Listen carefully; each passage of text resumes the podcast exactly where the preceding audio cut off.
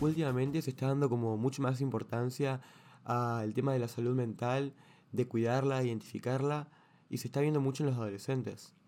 Creo que eh, es algo en lo que se tomó muchísima más conciencia en el último tiempo, no solamente por, el, por el hecho de que obviamente tenemos más información y somos más capaces de identificar esas cuestiones, sino también porque claramente hay más problemas de salud mental en la última década, por ejemplo, que vienen muy de la mano con el cambio que hubo en la sociedad en cuanto a cómo nos relacionamos e interactuamos entre nosotros, gracias a, o a pesar de, o por culpa de las redes sociales, ¿no? Sí, para mí esto es una consecuencia directa. Esto que vendría a ser como una gran herramienta que no deja de serlo, pero que tiene sus efectos secundarios que en realidad no fue planeada para esto, pero claramente, claramente se dan. Esto de estar todo el tiempo constantemente atentos, de estar todo el tiempo con este miedo de perderse lo que pasa, con algo nuevo. FOMO. El FOMO, el, famoso FOMO, que genera una sensación de perderse algo y que nos mantiene conectados todo, todo, todo el tiempo. Sí, siento que, así como decís vos, que cada vez se puso más sobre la mesa el tema de la salud mental, cada vez igual, eh, siento que a veces, por más que esté en la agenda, no le damos tanta bola a cuestiones como, no sé, capaz nos hablan de meditación y llevamos un track de cómo nos sentimos o anotamos qué nos pasa, pero después cuando se trata de cuidarla explícitamente, como que no lo atendemos tanto, porque al fin y al cabo terminamos pasando cuatro horas scrolleando en Instagram, viendo cosas que, que, quisiéramos ser o pendientes de la vida de otra persona, cuando en realidad eso ni siquiera nos afecta en el instante que estamos viviendo, ¿no? Claro, pasa que es muy fácil decirlo, pero muy difícil hacerlo. Ahí estábamos leyendo un estudio que decía que que las personas que empiezan a usar estas las redes menos de lo que lo hacen habitualmente pueden sufrir ansiedad, pueden sufrir un poco de depresión, sentirse mal. Entonces, el cuerpo te lo termina pidiendo, es una cuestión de mucha resiliencia esto de, de decir, bueno, dejo las redes sociales. Yo no te voy a mentir, yo no lo puedo hacer así de la noche a la mañana, y, no lo hice todavía. Sí, creo que, o sea, es todo un proceso. Tampoco, tampoco creo que se trate al fin y al cabo de dejar las redes sociales y salir totalmente del sistema porque en el mundo dinámico que vivimos hoy, un poco como que sentiríamos que estamos fuera de algo, que eso es parte de la ansiedad que mencionás, pero también siento que tienen su lado bueno en, en toda esa faceta de interconectar personas, de hacernos llegar oportunidades, de globalizar la, la, comunicación y estar vos en Argentina hablando con una persona que está en la otra, punto del, en la otra punta del mundo, sea China o Estados Unidos. Eh, todo eso es fundamental. Pero la cuestión está en cómo las utilizamos al fin y al cabo, porque está el lado A, pero el lado B es más oscuro de lo que pensamos. Em, eh, esto lo, charlábamos hoy con, vos, ¿no? De la dinámica de las recompensas que hay en redes. Esto de, ok, estoy scrolleando porque estoy esperando que después de dar ese like me llegue una notificación a mí con una retribución y esa constante dopamina que estamos buscando eh, obtener permanentemente. Sí, eh, dopamina que si ponemos muchas expectativas puede traducirse en algo malo, esto de subir algo esperando un feedback o de esperar muy buenos resultados o tener muchas expectativas puede generar que nos sintamos muy mal, esto de subir una historia para tener un like, para tener un me gusta o no para tenerlo, pero como que te terminas fijando igual o no y cuando pones expectativas y no las cumplen te terminas poniendo mal. Sí, a veces incluso de forma súper inconsciente, ¿no? Eh, pero sí, o sea, hay también como todo un estigma social de, va, siento que se viralizó mucho esto con el auge de los influencers que mostraban como todo su día a día permanentemente de pies a cabeza como me acabo de levantar, pum, history. Me estoy cepillando los dientes, pum, history. Estoy cocinando el desayuno, pum, history. Me estoy yendo a la facultad, history. Eh, hoy salí con mis amigos y wow, miren qué interesante que es mi vida. Cuando la realidad es que sí, la vida de todos es un poco dinámica y demás y pueden pasar un montón de cosas o no, o ser súper eh, no sé, todos los días creo que hacemos lo mismo. Yo me levanto todos los días y voy a la facultad, vos también. O sea, son cosas que todos hacemos todos los días eh, y no son las cosas más impresionantes o divertidas del mundo, pero en redes como que queremos hacer que se vean así, ¿no? Como contar una historia que quizás no es la que está pasando, eh, contarle, mostrar. Se convierte en, en una vidriera al fin y al cabo y no sé qué tan sano será estar, por un lado, queriendo mostrar ese lado que quizá no es tan real y consumiendo ese lado no tan real de las demás personas, ¿no? Es que totalmente se muestra porque se consume. Tipo, que el influencer muestra que todo es lindo, porque yo no, o yo, cualquier persona no te va a consumir algo que no te muestre que todo no es como parece. Entonces, o sea, es una cuestión, es una cuestión de oferta y demanda, porque si no no existiría, pero tampoco es algo que se tiene que no es algo que se tiene que terminar o que se va a terminar. O sea, es a ver lo que decías antes, no hay que eliminar las redes sociales, claro, yo estoy totalmente de acuerdo, pero siempre cuando se habla de este tema, lo que viene, lo que le viene uno a la mente, estos artículos de por gente mayor que le dicen los padres, tipo, no, eso no sirve, no, qué sé yo. Bueno, igual en estas épocas los padres... Hasta la abuela tiene, la tía Marta tiene Instagram. Literalmente. Sino que es más bien eh, cuidar para, para sentirse mejor uno, porque es, es lo que hablamos de las recompensas, que uno se siente mejor usándolas. Y afecta todo el aspecto de la vida. ¿Cuánto te afecta al sueño irte a dormir después con la luz apagada, después de ver TikTok, scrollear TikTok 15 minutos y después dormirte, o Reels. Te, te levantás más cansado, pero no es que es una cuestión de, de, de neurociencia, es, es, que es literalmente así. tu cerebro, o sea, interpreta algo, interpreta luces blancas, lo que sea, interpreta movimiento, interpreta, interpreta estímulos. Claro, es no, como estoy despierto. No descansás. Totalmente. Y es así. O te levantás y lo primero que haces es ver el celular. No descansás. Entonces, eso es un pequeño aspecto de la vida que después eh, te usa todo el día. o sea, siempre hablamos de, bueno, el efecto mariposa, pero es que es que así. Imagínate, imagínense cómo empieza a repercutir esa mínima acción normal de todos los días que casi todos hacemos, que es muy difícil dejar de hacer en toda la vida. 100%. Creo que al fin y, al cabo eh, no nos damos cuenta de lo mucho que repercute, ¿no? Eh, a mí me pasó eh, el último tiempo, nada, creo que, lo conté en algún lugar, creo que hice un hilo de Twitter o algo, si alguien lo ha hecho, ah, pero me desinstalé las redes sociales del celular, tipo, no están más ahí, ninguna. O sea, ni Instagram, ni TikTok, ni Twitter, ni LinkedIn, o sea, hasta LinkedIn lo, lo volé. pero por una cuestión de, siento que me, me, vino esa pregunta a la cabeza, ¿no? Eh, ¿Por qué usamos las redes? ¿Por qué usas las redes vos, por ejemplo? ¿Tenés una respuesta para eso? Porque yo no la encontré. Es que es algo que, ¿por qué no usaría las redes? Como algo tan cotidiano que, tipo, no, no, no, ¿por, qué la dejaría usar? No puedo dejarlas de usar, es como, es parte del día a día, literalmente. Si tenés que buscar un por qué, o sea, ¿por qué entras a Instagram, por ejemplo? No, no, no sé qué responderte, porque es algo que nunca me había puesto a pensar, literalmente. A mí, me, perdón, no, no, no, es que eso. A, mí me pasó literalmente lo mismo. O sea, cuando me puse a pensar fue como, pucha, pará. ¿Por qué? Carajo. Desbloqueo el teléfono cinco veces en menos de 30 minutos y automáticamente entro a ese botón que está ahí en la, clavado en la pantalla de inicio. Que me dice, por favor, tocame, vení a ver qué hay de nuevo. Eh, entro, no hay nada nuevo. y scrolleás, se te fueron 20 minutos, cinco veces. Sí un lapso de tiempo súper corto.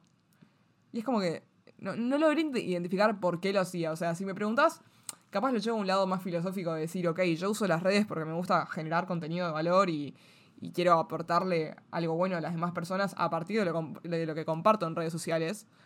Pero al margen de eso, ¿por qué consumo? ¿Y qué consumo? Eso como que lo empecé a pensar a principio de año y antes de volarlas del teléfono como que había hecho como un detox de las personas a las que seguía y el tipo de contenido que estaba viendo. Y como que logré adaptar el algoritmo, pero seguía siendo adictivo. ¿Y, y cómo ayuda la procrastinación? pero un montón. O sea, imagínate eh, cuando el método, el famoso método Pomodoro, ¿no? no tan estructurado, pero yo estudio un rato, me tomo, me tomo el mate, estudio, qué sé yo, dejo de estudiar, cinco minutos abro Instagram. No son cinco minutos, es mucho más fácil eh, dejar de estudiar que dejar el Instagram para volver a estudiar. No sé si se entiende. Sí, 100%. A mí me pasó un momento que es en esos momentos que decís, ¿eh? ¿Qué estoy haciendo? Que es cuando tenés ese, quiebre, que tipo decís, bueno, vamos a hacer algo. Que me pasaba que en toda acción de mi vida, tipo cotidiana, estaba metido. Menos cuando hablaba con mi familia, cuando estudiaba, qué sé yo. Pero me pasaba que me iba a lavar los dientes y me ponía un video de YouTube. O me cocinaba y me ponía un video de YouTube. Y no porque y no TikTok porque no, no, se puede scrollear mientras tengo las manos cocinando. Pero es un video de YouTube como para no sentirme solo, como para maximizar el tiempo y aprender o para esta necesidad de tener que consumir algo todo el tiempo. Y esta es la sensación de que dejamos las redes y nos sentimos solos. Tipo, te falta algo, te está faltando algo. Yo cuando me di cuenta de eso dije, no, no, ahí fue cuando dije, bueno, no, desinstalo esto o tipo algo tiene que pasar porque... Hay, hay algo que tiene que cambiar. Eh, Sí, creo que en, en ese sentido que decías vos de sentirnos solos o, o de capaz querer estar estimulados todo el tiempo, entra en juego un, entran en juego un montón de factores partiendo del hecho de que estamos muy poco tiempo con nosotros mismos. O sea, te pones a pensar, vos te levantás y como decís vos, automáticamente abrimos el celular, contestamos un mensaje de WhatsApp, nos subimos al colectivo, ya hay más personas. Llegamos a la facultad, interactuamos con un montón de gente. Volvemos. Tenemos una call o capaz hay que hacer un TP o si trabajás tenés calls del trabajo y estás hablando permanentemente con otra persona por WhatsApp o por Slack o por el medio de comunicación que estés usando. O entras a Instagram y scrolleás y entras a TikTok y ves tres videos, comentás, likeás, interactúas con más gente. No estamos con nosotros mismos. En ningún momento. Y siento que es un poco el miedo a encontrarse con ese lugar que a veces no es tan luminoso que tenemos adentro. Eh, siento que el querer estar prestando atención a otra cosa es simplemente un mecanismo de defensa para no pensar qué nos pasa o cómo nos estamos sintiendo. Y de vuelta, eso en tiempos de salud mental en agenda, ¿no es súper contradictorio? Sí, literalmente. O sea, Pero es como que yo no lo veo tanto por el lado de tipo, no quiero meter, no quiero ponerme conmigo solo para no ver que hay el mío dentro, sino como que lo haces automático, tipo, Sí, acordate, y no te hablo de cuando era chiquito, que no tenía celular, acordate hace cinco años, cuando era todo tipo tan, tengo que hacer, tengo que ver, tengo que ver, y no hablo de cuando tenemos, eh, cuando teníamos 14 años, Ujú. hablo de tipo, el, la generación, el- el- los tiempos en los que vivimos, porque yo Sí. estoy seguro que los chicos ahora de 13 hacen lo mismo, Sí. que nosotros fuimos ahora no es la edad, sino los tiempos en que vivíamos, que eran celulares, smartphone, existía lo mismo, te- teléfonos inteligentes. Igualmente era distinto. Yo no iba a lavarme los dientes y me ponía un video de YouTube. Es como que para mí todo cambió muy rápido sin darnos cuenta. Por lo menos en mi caso yo lo siento así. Yo vi la otra vez, a ver, un poco extremista, pero un, un influencer que hablaba de esto que decía, si vos usás las redes para consumir el contenido de alguien más, te están consumiendo. Hacé contenido, decía.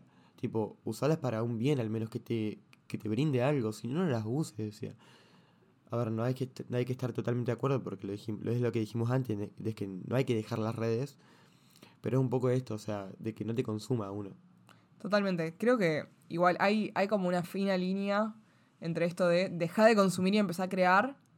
Porque, a ver, el contenido que creamos nosotros también alguien lo consume, ¿no? O sea, Y nosotros Eh, consumimos más contenido, mucho. 100%. Y además, yo por lo menos encuentro un montón de valor en algunas cuentas, como, no sé, la de Naval en Twitter, o in- en Instagram, o en muchos podcasts, o en un montón de creadores de contenido que justamente buscan esto de aportar valor y causar un impacto. Pero el problema está cuando nos quedamos, por ejemplo, en.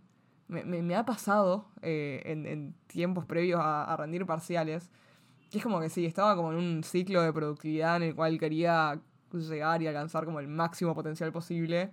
Y claro, en redes me traía todo contenido de ese estilo. O sea, sí, Naval, eh, no sé, Ali Abdal y todos estos youtubers que admiro un montón y que crean contenido realmente de mucha calidad.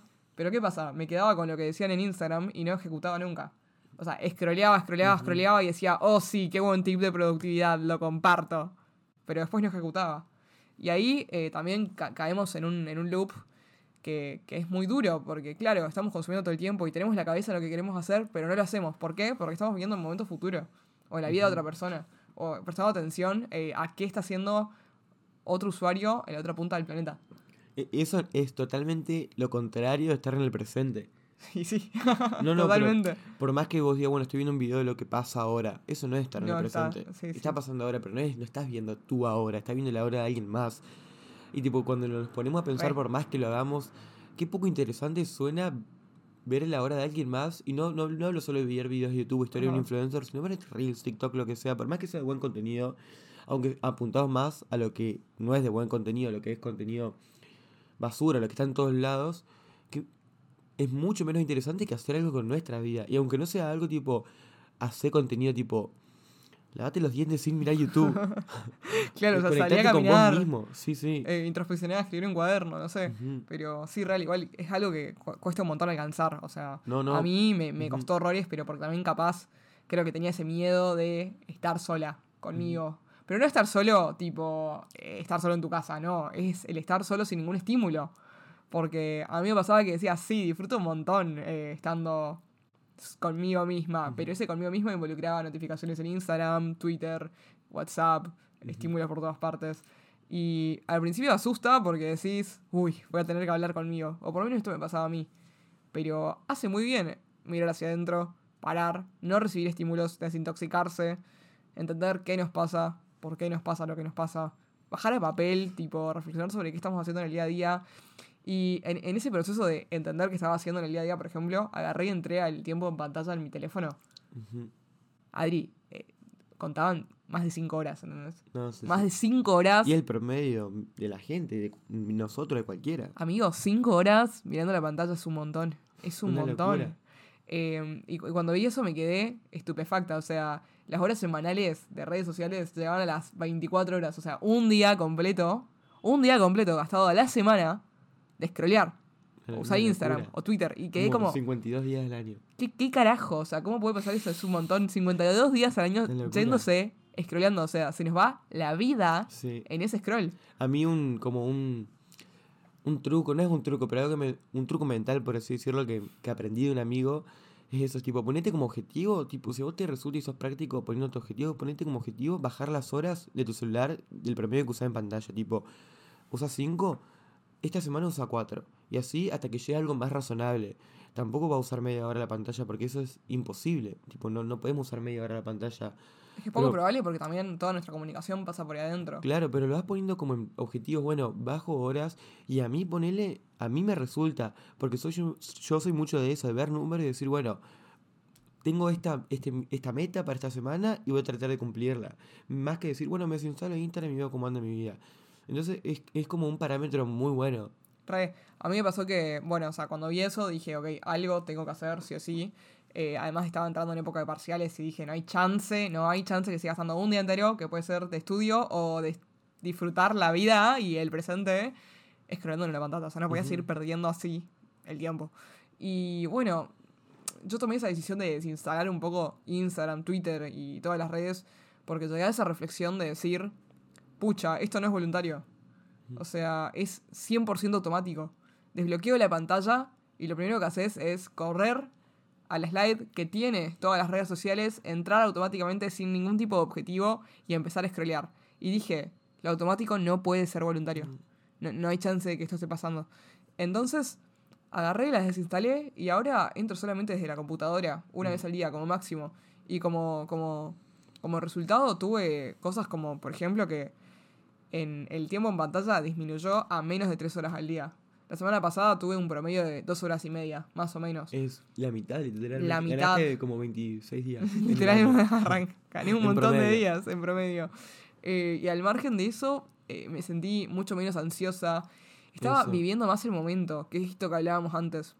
¿Por qué? O sea, esto de estar viendo la vida de otra persona no nos sirve para nada en el instante que estamos viviendo. Es decir, podríamos estar, no sé, presentes interactuando con nuestros amigos y prestándoles pura atención a lo que nos están diciendo, como en este momento, en vez de estar capaz, prestando atención, pero esperando que el celular nos vibre en el bolsillo con una notificación de algo que estamos esperando. Creo que esa ansiedad no se compara con nada. Y, no la siento más. ¿No la sentís más? No la siento más. Imagínate cuando no es esperar una, una, notificación, sino que es entro a Instagram. Bueno, estuve como media hora scrolleando. Bueno, voy a Twitter. Yo ya no hay más tweets para ver. Bueno, entro a TikTok.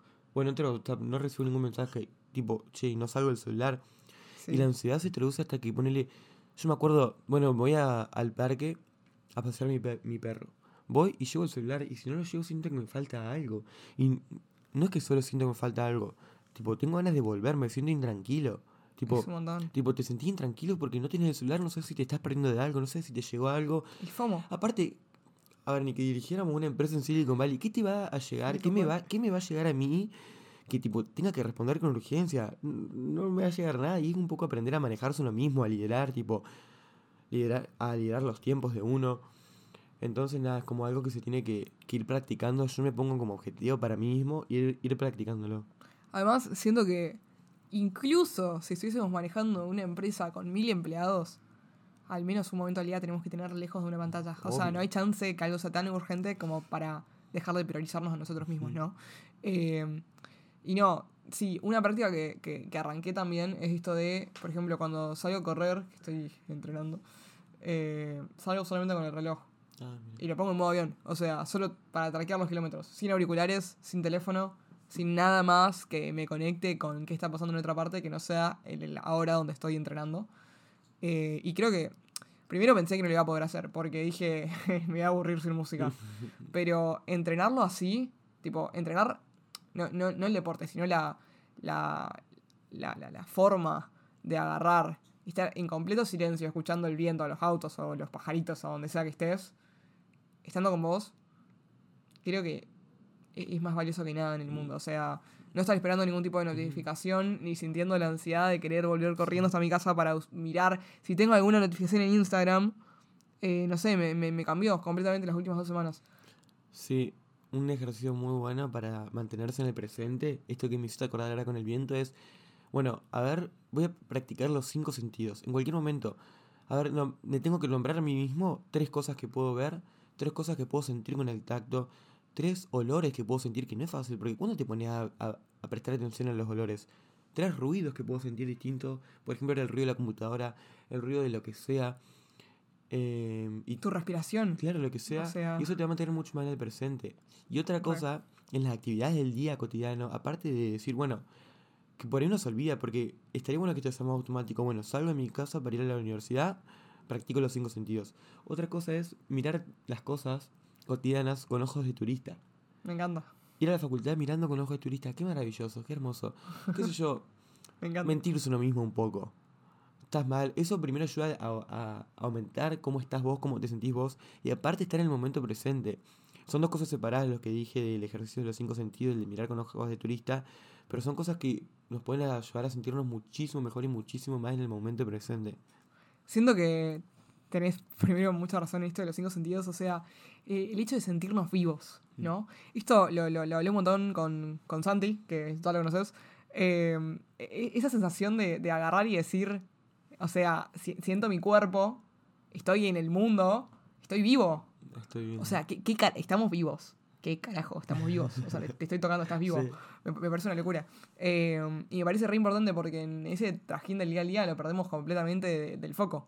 O sea, estás en la facultad y tomando apuntes e inmerso en el ir corriendo de un aula a la otra y te olvidas de que estás vivo. O sea, estás viviendo. Cada momento implica un segundo más en tu historia.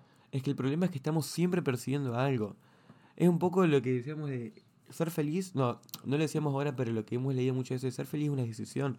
Si estamos persiguiendo algo siempre, cuando lleguemos a ese algo vamos a empezar a perseguir otra cosa. Entonces, yo creo que si estamos en el momento presente, cambia todo. Tipo, para mí es la clave para sentirse bien, sentirse con autoestima. Y un poco empieza, o por ahí en nuestro caso, en el caso de los que sientan como que están mucho tiempo en las redes, empieza por disminuir eso. Sentirse en el momento presente, vivir la vida de uno mismo. 100%. Es eh, esto que venimos hablando. O sea, siento que la reflexión final de, de este capítulo debería ser esto de si es automático, no es voluntario, ¿no? Eh, es momento de que empecemos realmente a sentir dónde estamos, valorar lo que tenemos alrededor, e, entender que de una manera u otra somos nosotros los que construyen el camino, em, sea como sea, o sea, el camino a un objetivo que tenemos, el camino a, no sé, cualquier cosa que, que nos propongamos, está en nuestras manos. Y si nos dejamos distraer por tantos tantas rocas en el camino, digamos, no, hay chance que, lleguemos a eso. Entonces, vivir el presente va mucho más allá de capaz estar actualizado con lo que está pasando hoy en día. Porque al fin y al cabo no nos vamos a perder de nada. La información importante va a llegar igual. Porque alguien siempre nos va a contar. Porque todos están hablando de todo todo el tiempo. Y lo vamos a escuchar en alguna parte. Pero no hay nada más valioso que agarrar y decir, ok, estoy vivo, estoy presente estoy viviendo este momento, compartiendo con las personas que quiero o compartiendo conmigo mismo y no hay nada que me pueda interrumpir, ¿no? A mí me encantó esa frase que dijiste de que, que sea automático no significa que sea voluntario, me encantó. Y como que dijo con esa reflexión de concientizar un poco esas cosas, si tantas veces podemos entrar al día a Instagram, ¿por qué no podemos un par de veces al día practicar esto, estar en el momento presente? Por lo menos practicar si si tan bien nos hace sentir, y me incluyo, tan bien nos hace sentir entrar a las redes, chequear todo, practiquemos qué también nos hace sentir practicar, practicar, es que estar en el momento presente. Y qué también nos vamos sintiendo, porque esto es una, una cuestión de, de encontrarse uno mismo, de de elegir su camino. Esto es lo que decíamos antes. Tipo, estamos viendo el camino de otra persona. Y no el que nos puso a alguien, pero el que está ahí para seguir. Y por ahí somos pocos, son pocos los que se pueden plantear esto de vivir el. no vivir el día a día, sino que vivir el presente. Y me parece importantísimo. Creo que al fin y al cabo lo más importante es, sí, tener presente quizá el largo, el largo plazo, pero vivir el corto. O sea, lo que componga a largo plazo va a ser lo que hacemos en el día a día. eh, y no podemos estar viviendo el mañana. A mí eso me costó un montón entenderlo. Eh, así que, para finalizar, nos quedamos con eso, ¿no? Vivir el presente y lo automático no es voluntario. No es voluntario. Bueno, Hasta la próxima.